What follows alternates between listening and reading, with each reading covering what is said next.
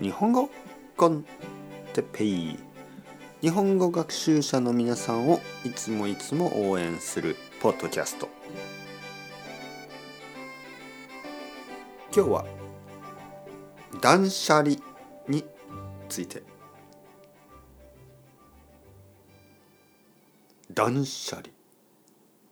はいはいはい皆さん元気ですか？日本語コンテッペイの時間ですね。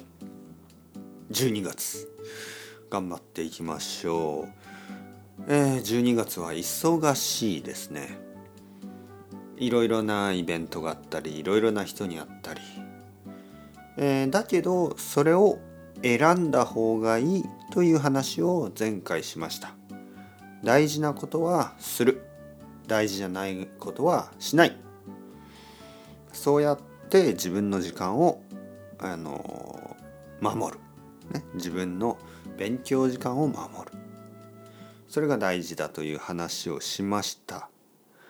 今日はあのまあ似ているんですけど断捨離ですね。断捨離について話したいと思います。断捨離というのはまあもともともともとですよ。もともとは仏教の言葉ですが今はちょっと意味が変わって、えー、まあ意味がまあ少し広がっていらないものを捨てる、ね、いらないものを捨てる必要じゃないものたちを捨てることを断捨離というようになりました。はいえー、まあそういう本を出している人たちもたくさんいますね。えー、いらないものは捨てましょう。でまあ僕もねそれはかなりあのいいアイデアだと思います。なぜかというとですよ例えばまあ僕は東京に住んでますから、まあ、そんなに大きい家に住んでないんですね。えどちらかといえば小さい家に住んでいる。そしてたくさんものがあるとあのちょっと面倒くさいです。あと例えば自分が必要なものですよね。必要なものが見つからなくなる。ね、なくなる。例えばあれ？携帯電話のチャージャーどこ行ったかな、ね、充電充電器。あれどこ行ったかな？見つからないとかね。あれイヤフォンどこかな？っていうとたくさんものがあると、えー、見つからない。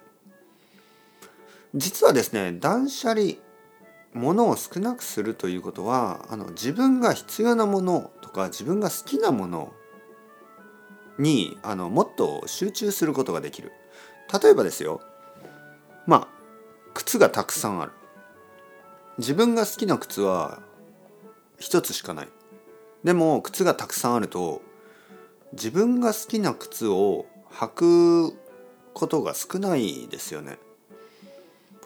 断捨離のアイデアは物が少なくなれば少ないものをもっと大事にできるそういうアイデアです。えー、例えばまあ10人友達がいてでも本当に仲がいい友達は1人しかいない。でも10人の人にいつもいつもいつも時間を使うとその一番大大切な友達に使う時間がなくなってしまいますよね。それよりはまあ大切な友達と時間を過ごすとかね。えー、前回話した取捨選択と少し似てますね。自分が好きなジャケット自分が好きなコートが一つあるんだったらそれを着た方があの嬉しくなれますよ、ね、それを着た方が幸せですよまあそういう少ないものでも人生はあの全く問題がない。そういうアイデアです。これはまあエコでもありますね。少ないもので人生を楽しむことができるからそんなにたくさんのね安くて質の悪いものをたくさんたくさんたくさん家の中にえー、集めても意味がないですよ、ね、そういうアイデアです。12月ですね。12月ですからそういう自分が本当に好きなものは何だろうとか自分に必要なものは何だろうとか自分を幸せにしてくれるものや人は誰だろう何だろう、ね、そういうのをもう一度考えてもいいかもしれません。たくさんの YouTube やたくさんのポッドキャストを subscribe しても意味がないです。自分が好きな YouTube 自分が好きなポッドキャスト日本語 con Teppei はどっちですかね？はい。 subscribe しますか？それとも unsubscribe しますか？考えてみてください。それではまた皆さん chao chao hasta luego。またねまたね。またね。